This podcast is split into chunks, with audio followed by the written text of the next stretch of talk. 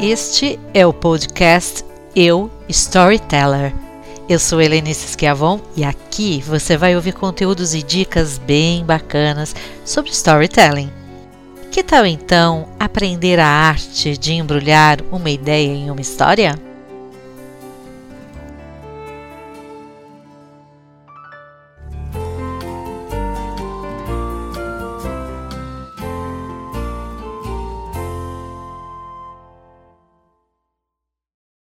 Adoraria iniciar esse podcast fazendo a leitura integral da história, da narrativa de um capítulo que fosse do livro O Alienista, de Machado de Assis. Um storyteller genial. Se eu fizesse, você que me ouve poderia provar do seu sarcasmo ou do quanto da vida do próprio escritor aparece nas narrativas Todo storyteller que se preza faz isso, mistura ficções. Tudo que não inventa é falso, dizia Manuel de Barros. No caso dele, do Machado, ele era epilético. Tal condição levou a nunca sair do país, mais ainda do Rio de Janeiro. Isso pode justificar o fato de todas as suas narrativas se passarem ali mesmo, no Rio de Janeiro e nunca em outro lugar. Pois é. E para quem não sabe, como já se passaram mais de 70 anos da morte do autor, mais precisamente 102 anos, toda a sua obra, todinha mesmo, pode ser baixada na internet. Está em domínio público. E então eu poderia ler aqui sim um capítulo inteirinho deste livro. Mas eu não vou, porque me basta uma parte, um trecho, o trecho final deste livro. Lá vai. O ilustre médico, com os olhos acesos da convicção científica, trancou os ouvidos à saudade da mulher e brandamente a repeliu. Fechada a porta da Casa Verde, entregou-se ao estudo e à cura de si mesmo. Dizem os contistas que ele morreu dali a 17 meses, no mesmo estado em que entrou, ou seja, sem ter podido alcançar nada. Quem ler o livro vai poder entender um pouco mais da genialidade desse autor que já levantava, entre tantas e tantas coisas, o debate sobre o sistema manicomial brasileiro e todas as suas mazelas lá atrás, no finalzinho do século XVIII. Uma questão que, se abordada por aqui, poderia trazer muitas histórias, rendendo até outro podcast. Quem sabe? Mas Continuando por aqui, por enquanto com o Machado. Em O Alienista, a narrativa fica entre o conto e a novela, e a Casa Verde é o nome do hospício que abriga os loucos da cidade. Nesta casa, ao longo de muitos e muitos, muitos anos, o doutor juntou dezenas e dezenas de cidadãos da cidade para estudar, compreender e catalogar as suas loucuras. É certo que ele soltou outros tantos, levantando e refutando hipóteses, investigando, revendo teorias sobre a loucura, mas tudo isso foi completamente em vão. Como? Por quê? Bem, tem muita coisa que acontece nesse meio tempo, neste ínterim, como diria Machado se estivesse contando essa história. Feito o parênteses, Daí que ele, o Dr. Simão Acamarte, morreu trancafiado na Casa Verde, finalmente convencido pela ciência de que ele mesmo era o único louco da cidade. A ele e também a nós valeria a máxima: de médico e louco todo mundo tem um pouco, não é mesmo? E então se você bem se lembra, eu disse lá no comecinho desse podcast que não ia me estender falando das histórias desse gênio da literatura brasileira. Embora já tenha feito um pouco isso, confesso. Desculpe, acho que eu tenho lá as minhas preferências. Então, resistindo bravamente, resolvo seguir por uma via diferente, não o caminho das narrativas de autores que já estão imortalizados, consagrados, cujos livros e ideias já estão lá na prateleira, mas sim histórias que a gente sabe que existem e que podem nunca ter tido a chance de serem assim contadas em voz alta, transcritas em voz. Afinal, toda pessoa, eu e você, temos a voz no nosso DNA. Nascemos e morremos narradores, o que não significa dizer que vamos um dia escrever um livro, exceto o da vida, é claro. Por isso, resolvi trazer para esse show uma ou outra entrevista com gente bacana, desconhecida talvez. Trago então essa minha amiga, que até já tem um livro, tá? Um blog também. Mas o que eu quero mesmo é mostrar por aqui que são as ideias e as vozes das pessoas que precisam prevalecer enquanto histórias. Justamente porque fazem sentido para mim, para você.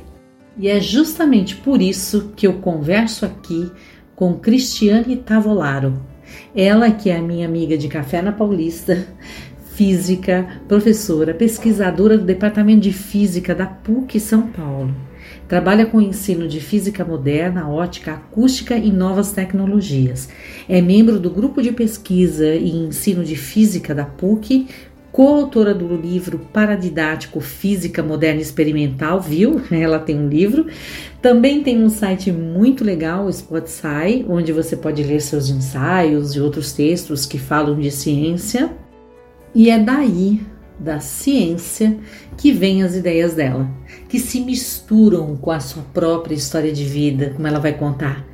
Cristiane Tavolaro é sim uma storyteller suas experiências com o ensino de ciências, como pesquisadora e divulgadora científica, embrulham ideias, são a essência da sua vida. Às vezes são as histórias que embrulham ideias, outras são as ideias que embrulham histórias. Ficou difícil para você? Então fica por aí que você vai ouvir da boca da própria Cristiane Tavolaro o que isso significa. Helenice, muito obrigada pelo convite para conversar com você aqui sobre ciências, sobre uh, ensino de ciências, sobre o papel do cientista no mundo que a gente está vivendo agora, divulgação científica, enfim, fiquei muito lisonjeada. É, acho que você conseguiu resumir bem aí o que é o meu trabalho, né? Eu estou no ensino superior há mais de 30 anos, desenvolvendo né, material para uh, professores, material didático, material para ensino de física e ensino de ciências de um modo geral. Mas também estou no ensino básico esse tempo todo, né? No caso, ensino médio, porque eu sempre enxerguei que existe um degrau e ele continua grande, um degrau entre o ensino superior e o ensino médio, né? em termos de conhecimento e aprendizagem. Então, eu adotei como desafio de, de vida, acabou se tornando um desafio de vida, inicialmente era só um desafio profissional, de eh, levar né, as coisas que a gente desenvolve lá no ensino superior para o ensino médio. Gosto sim de me ver como divulgadora científica e acho que a gente vai conversar bastante sobre isso aqui. Você usou aqui uma expressão muito bacana, gostei muito, que essas ideias embrulham a minha história de vida. Acho que é bem isso. Eu já não consigo mais me enxergar sem o meu trabalho. O meu trabalho é a minha vida. Eu sei que isso é perigoso, mas é o que é. Perigoso ou não, misturar a vida profissional com a vida pessoal parece algo muito comum, frequente, inevitável até para a maioria das pessoas. Ao menos quando a gente gosta do que faz, ou então o que fazemos a gente percebe que é fundamental para a vida dos outros. Mas então, Cristiane, um pouco antes aqui eu comecei falando desse personagem do Machado, o tal do Dr. Simão Bacamarte. Você acha que os cientistas, como ele, costumam ser gênios ou ser loucos? Você já se sentiu um pouco dessa forma? Helenice, enquanto você fazia a leitura dos recortes do conto do Machado, uh, elucidando aí as dificuldades do Dr. Simão Bacamarte, eu fiquei aqui o tempo todo pensando em Albert Einstein. Eu não sei se você sabe, mas Einstein, num dado momento da vida, precisando terminar uh, trabalhos importantes, ele ainda não era um cientista conhecido, fez um contrato de convivência com a esposa um contrato por escrito. Nesse contrato, ele pedia a ela que não o interrompesse no escritório, de forma alguma, que não permitisse que os filhos o abordasse, que não o interrompesse nem para alimentação. Olha que coisa!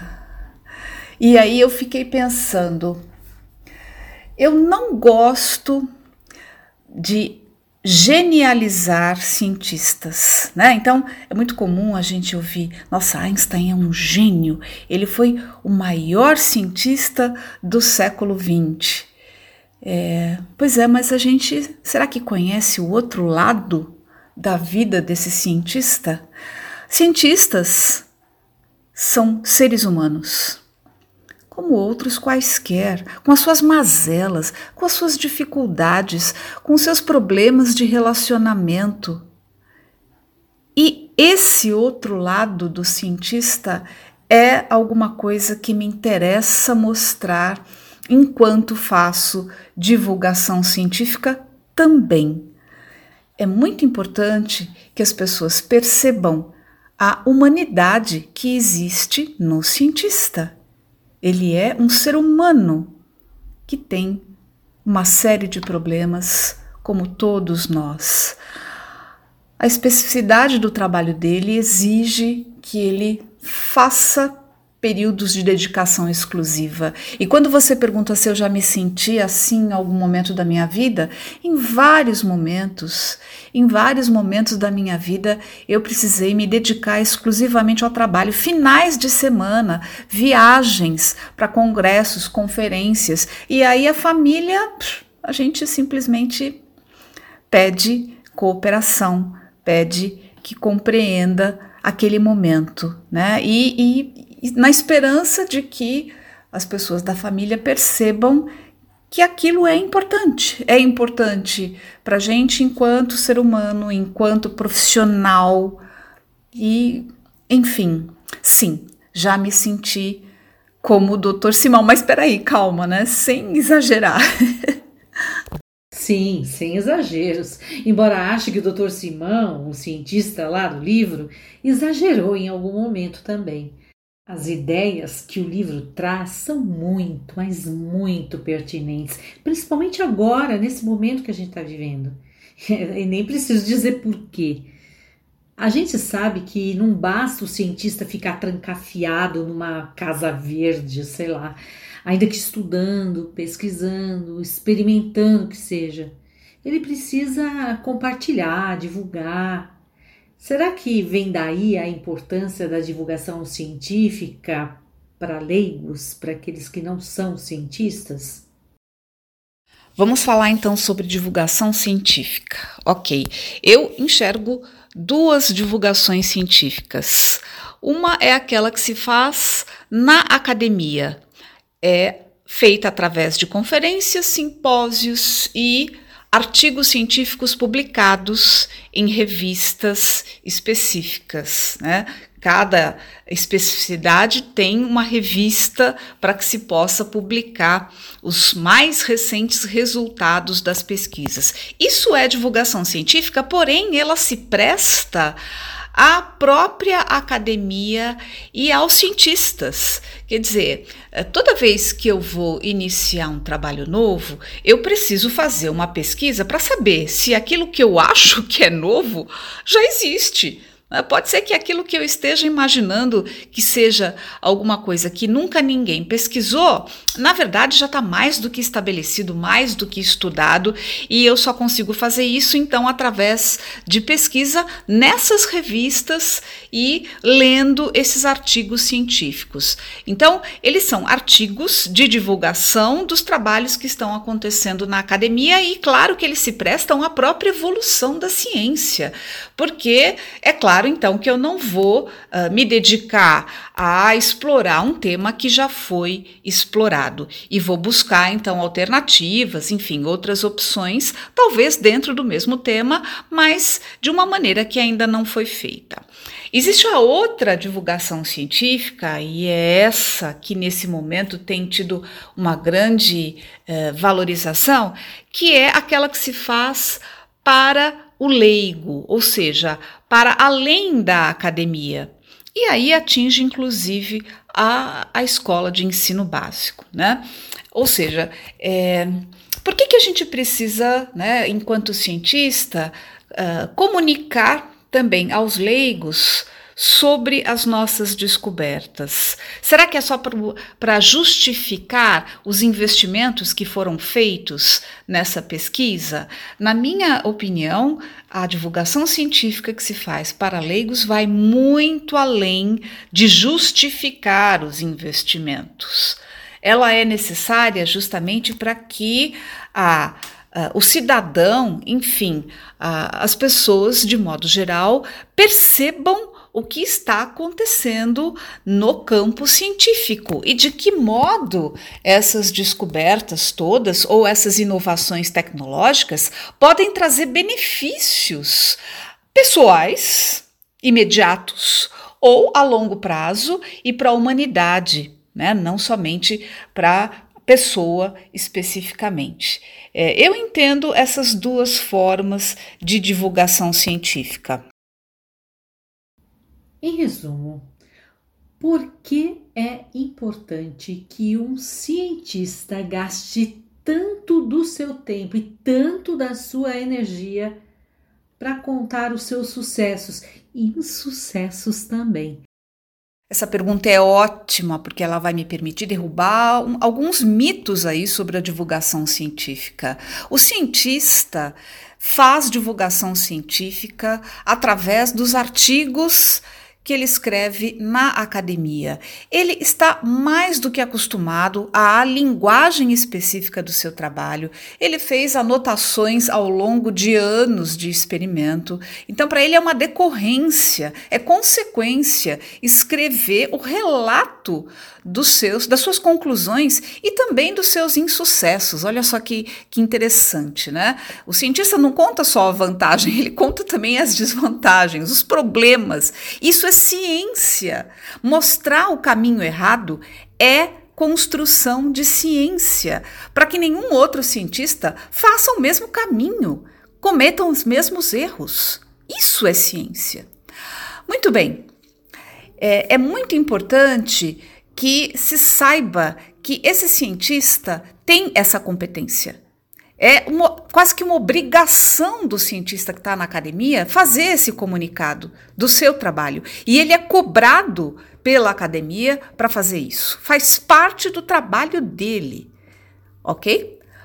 Porém, é muito diferente a divulgação científica que se faz em revistas para o público em geral. Né? Então, a gente poderia aqui, sem problema algum, citar revistas muito importantes que existem no Brasil para divulgação científica. A revista Galileu, a revista Super Interessante, enfim, são revistas que têm objetivos muito claros, que é trazer para a linguagem do leigo aquele conhecimento científico que está descrito lá no artigo mas lá no artigo científico a linguagem é extremamente complexa. E quem é que vai fazer isso? Quem é que vai traduzir, quem é que vai fazer a transposição didática daquela complexidade toda lá da academia para uma revista de divulgação científica? É o cientista? Ele tem essa competência? Nem sempre. O trabalho do cientista por si só já é bastante complexo e, como a gente conversou aí uh, agora há pouco, extremamente é, obsessivo, né, que exige tempo de dedicação. Exigir de um cientista que ele pare o trabalho dele para fazer um exercício de imaginação com o objetivo de fazer a transposição didática daquela complexidade toda para a linguagem do público em geral, eu diria que é. Uh, eu não quero dizer. é muito difícil. Né? O cientista ele tem outras coisas para fazer. E aí a gente precisa de quem? Quem é que vai fazer então essa divulgação científica tão importante?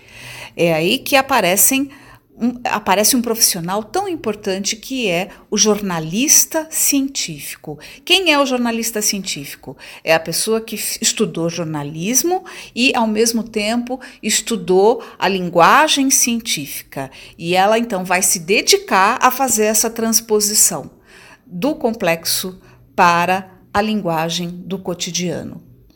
Então, em geral, nas revistas que a gente está citando aqui, quem escreve é o jornalista científico e não o cientista.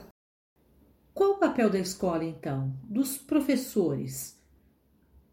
Olha só que coisa interessante. Qual é o trabalho do professor? Eu estou falando do professor de verdade, né? O professor que prepara a aula, o professor que busca alternativas para uh, ajudar o estudante a aprender. O professor nada mais é do que um tradutor. O professor faz transposição didática. O que é transposição didática? Ele precisa transformar aquele conhecimento abstrato, no caso da física, por exemplo, muito ligado à matemática, através das equações, das fórmulas, num conhecimento acessível ao cidadão comum.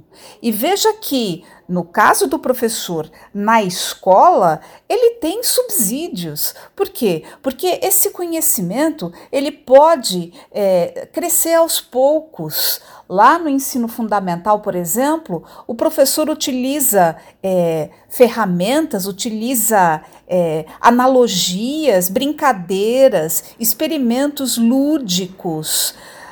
Mas na medida em que esse estudante vai crescendo e vai uh, adquirindo cognição mais abstrata, o professor já tem outras ferramentas com as quais ele faz essa transposição didática do conhecimento na sua linguagem natural, por exemplo, a física com as equações, para um conhecimento que esse estudante consiga compreender. Então veja que a escola é seriada, né? E o professor consciente disso vai aos poucos acompanhando esse crescimento da cognição do estudante. A Uh, divulgação didática, uh, científica que a gente está tentando conversar aqui é muito mais difícil. Olha só, quando eu escrevo um artigo científico para divulgação numa revista que vai atingir pessoas de um modo geral, essas pessoas têm idades diferentes, pré-requisitos diferentes, ou seja, conhecimentos anteriores totalmente diferentes. Eu não sei a quem eu vou conseguir atingir com aquilo que eu estou escrevendo. Então, é um exercício muito mais difícil do que do próprio professor.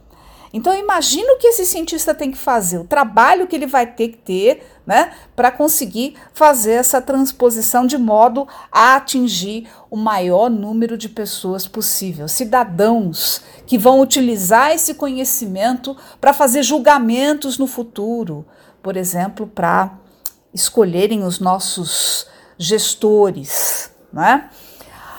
Quem é uh, o profissional que hoje a gente considera aí um profissional alternativo nesse meio de campo, né? Então tem o cientista que está lá ocupado com o seu trabalho e talvez não tenha tempo para se dedicar a essa transposição, o professor que no fundo está mais acostumado com essa questão da escola porque ela é seriada, então ele trabalha uh, diferentes cidadãos, né? Os seus estudantes em cada uma das séries.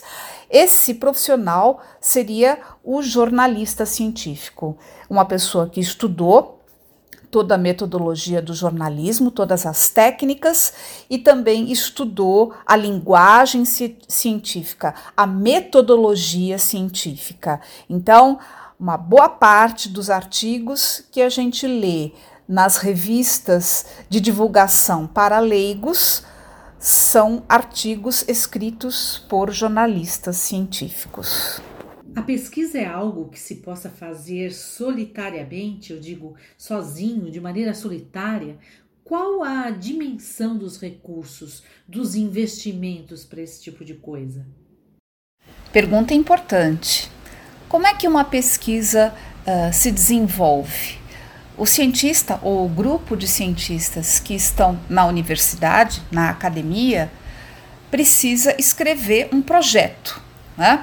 Quando ele escreve o projeto, ele já designa os equipamentos que serão utilizados, que podem até ser só computadores para desenvolver as equações, até equipamentos de medição, enfim, de desenvolvimento de novas metodologias. E Nesse projeto, então, ele estabelece valores que serão necessários para o desenvolvimento da pesquisa como um todo. Provavelmente ele não vai fazer isso sozinho. Hoje em dia é muito difícil a gente desenvolver uh, pesquisa, principalmente em, em coisas novas, ciência básica, por exemplo, sozinho. Em geral, são grupos de pesquisa, né? vários cientistas trabalhando juntos, cada um é, atacando um determinado aspecto do problema para que se chegue a uma conclusão. Isso significa, então, que essas pessoas vão precisar de pagamento. É, em geral, esse pagamento é feito através de bolsas de estudo. Então, o cientista-chefe, digamos assim, é um professor que atua na universidade, ou seja, além das aulas, ele é pesquisador, portanto, ele já tem um salário né, correspondente a todas as atribuições que ele tem dentro da universidade, porém, os outros pesquisadores podem não ser professores, então podem ser alunos de mestrado e doutorado, ou até mesmo pós-doutorado, que vão precisar de pagamento correspondente a esse trabalho, né? Porque é um trabalho. Então, esse é o, o, grande investimento. Muitas vezes essas pesquisas levam anos, porém, os mestrados e doutorados vão se desenvolvendo, as bolsas vão sendo renovadas e assim vai. Então, fica aqui uma pergunta. Como que os cientistas, e eu me refiro aos cientistas do mundo todo, mas também e principalmente os do Brasil, como que esses cientistas, dentro desse contexto 2020, 2021, estão se vendo? É, eu creio que talvez eles estejam se sentindo, pelo que você nos disse aqui, obrigados a fazer uma divulgação científica para leigos, porque isso não é não, ou não seria da competência deles, pelo que eu entendi. Esse não seria, ao menos, o foco de trabalho deles, principalmente no momento de emergência. É isso mesmo?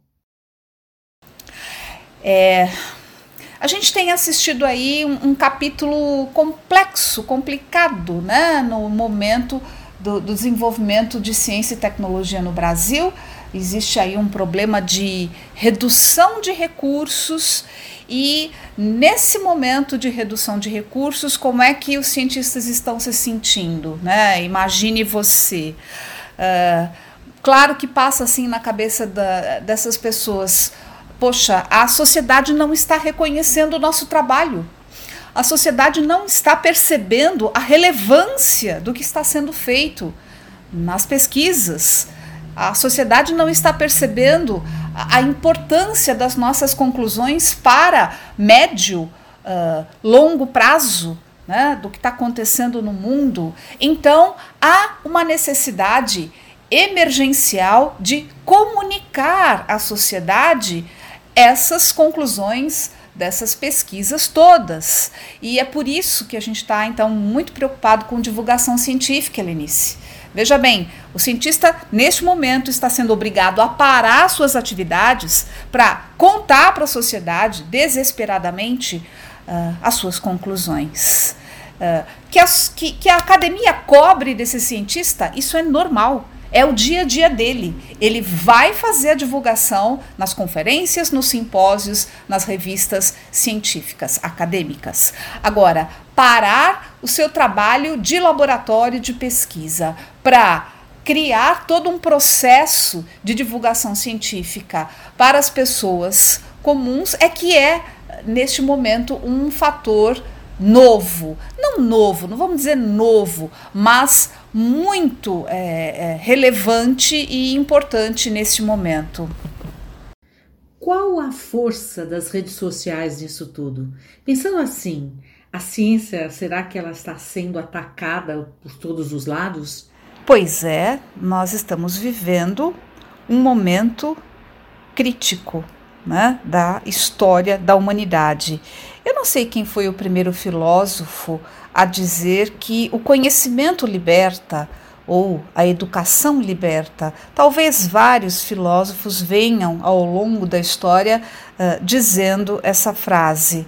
Uh, liberta Liberdade é uma condição humana. Né? Todo ser humano quer ser livre, livre para pensar e livre para escolher. É aí que está o problema. Quando temos conhecimento e temos, portanto, argumentos e subsídios para fazer escolhas sozinhos, passamos a ser perigosos ao longo da história, a gente tem aí observado vários momentos em que a ciência foi atacada justamente porque ela fornece esses subsídios. E estamos novamente, né, final do século XX, início do século XXI, num momento como esse. Parece que estamos ameaçando, de alguma forma, né, o equilíbrio uh, no sentido de que estamos fornecendo à sociedade subsídios para que ela tenha essa liberdade de escolha. E acho que muita gente não está gostando, né? Então, existe a necessidade de se atacar a ciência. Existe sim a necessidade de uh, menosprezá-la, né? de trazê-la para uma condição de uh, que não é boa para a humanidade, para o futuro, que a ciência, na verdade, vai nos destruir e assim por diante. Eu enxergo dessa maneira, espero sinceramente que seja só mais uma fase dessa situação cíclica, né?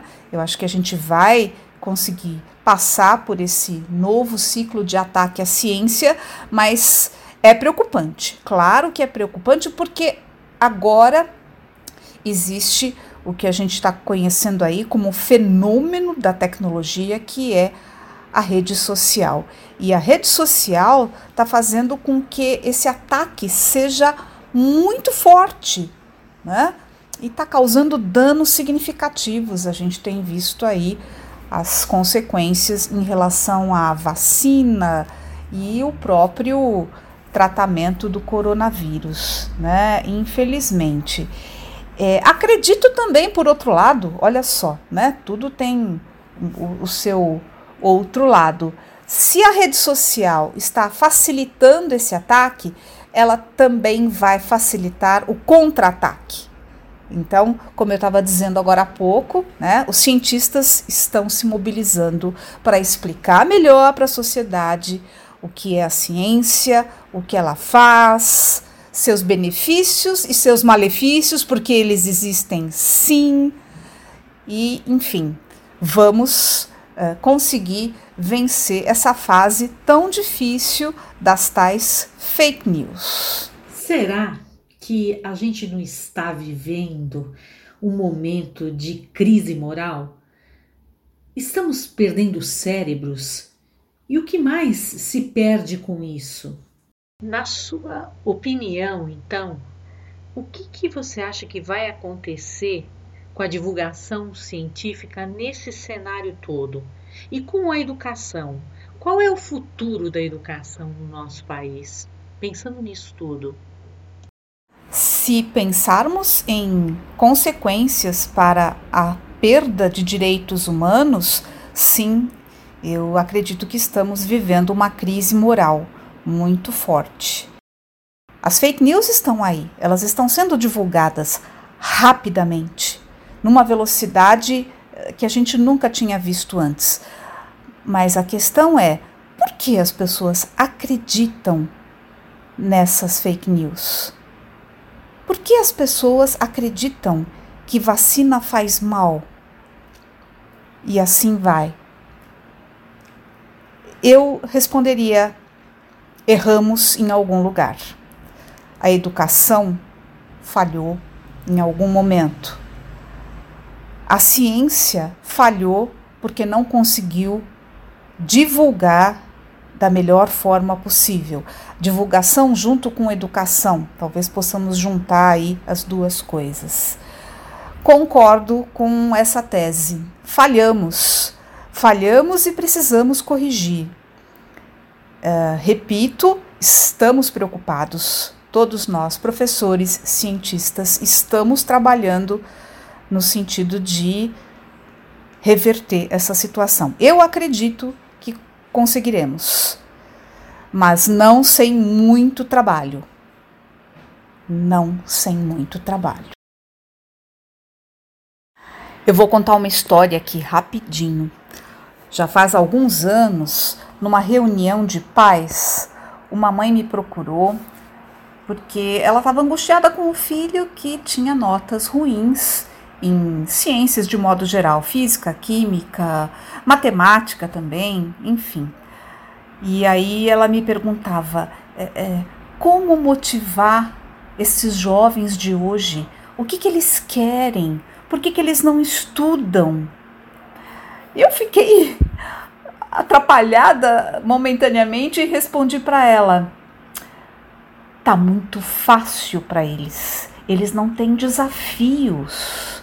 Tá fácil entrar na universidade, tá fácil conseguir emprego, tá fácil comprar o carro, tá tudo muito fácil. Faltam desafios. Então eu respondo a tua pergunta, Helenice. O que eu vou dizer para os meus alunos, para os meus jovens estudantes? eu vou dizer: olha, agora vocês têm um super desafio pela frente. Aliás, eu estou sendo desafiada. Eu fui desafiada e estou enfrentando o desafio. Eu quero desafiar vocês. Eu quero que vocês estudem muito mais agora.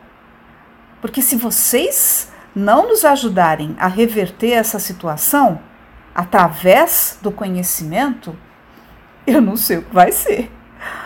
Eu acho que falta desafio, ele disse. Bem, o desafio está posto e de maneira planetária agora. É hora então de arregaçar as mangas. Eu acho mesmo que todos temos que encarar esse desafio, mas não como uma esperança boba, sabe?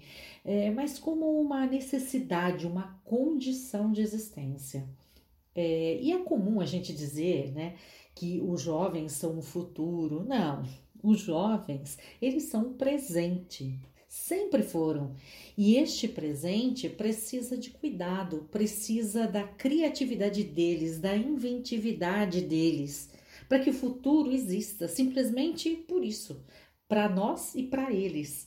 Essa é a história que está se desenhando para nós e socialmente. Mas aqui vai a última, mas não menos importante pergunta para você. Gostou desse exercício de embrulhar suas ideias em uma história? Sentiu-se uma storyteller? Foi um ótimo exercício, Helenice. Foi um ótimo exercício uh, lembrar os meus objetivos de vida, retomar as minhas ideias em forma de história. E mais que isso, foi interessante falar isso em voz alta.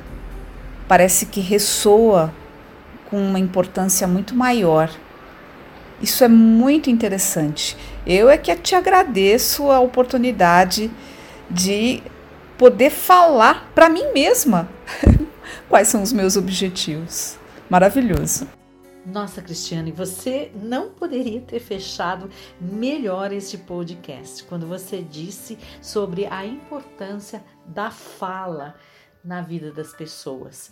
Realmente, nessa tentativa da gente embrulhar as nossas ideias em histórias, contar em voz alta as nossas histórias, é aí sim que a gente está criando uma nova história, uma história maior do que aquelas que estão só na nossa mente. Então, a, a importância de falar em voz alta, de ter um espaço para isso, né? A, a, inclusive a pessoa comum, aquela pessoa que é, trabalha no dia a dia, que mistura a sua vida pessoal, os seus objetivos, os seus desafios pessoais com os seus desafios também profissionais, é, é isso que, que forma a história de vida. É isso que é importante, que precisa ser compartilhado. E eu acho assim até engraçado porque ao final desse episódio é, eu posso dizer ao nosso ouvinte aqui, que ficou até o final, assim, tão pacientemente, e já vou agradecendo também, eu devo dizer a esse ouvinte que eu encontrei agora, nos segundos finais, o título desse episódio, em voz alta. Muito obrigada.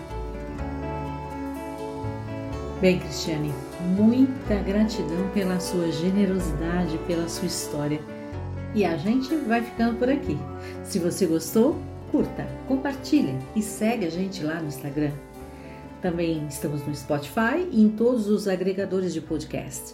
Você pode curtir, compartilhar, pois assim você vai estar ajudando a manter esse projeto, que dentre tantas outras coisas se propõe a prosear com storytellers.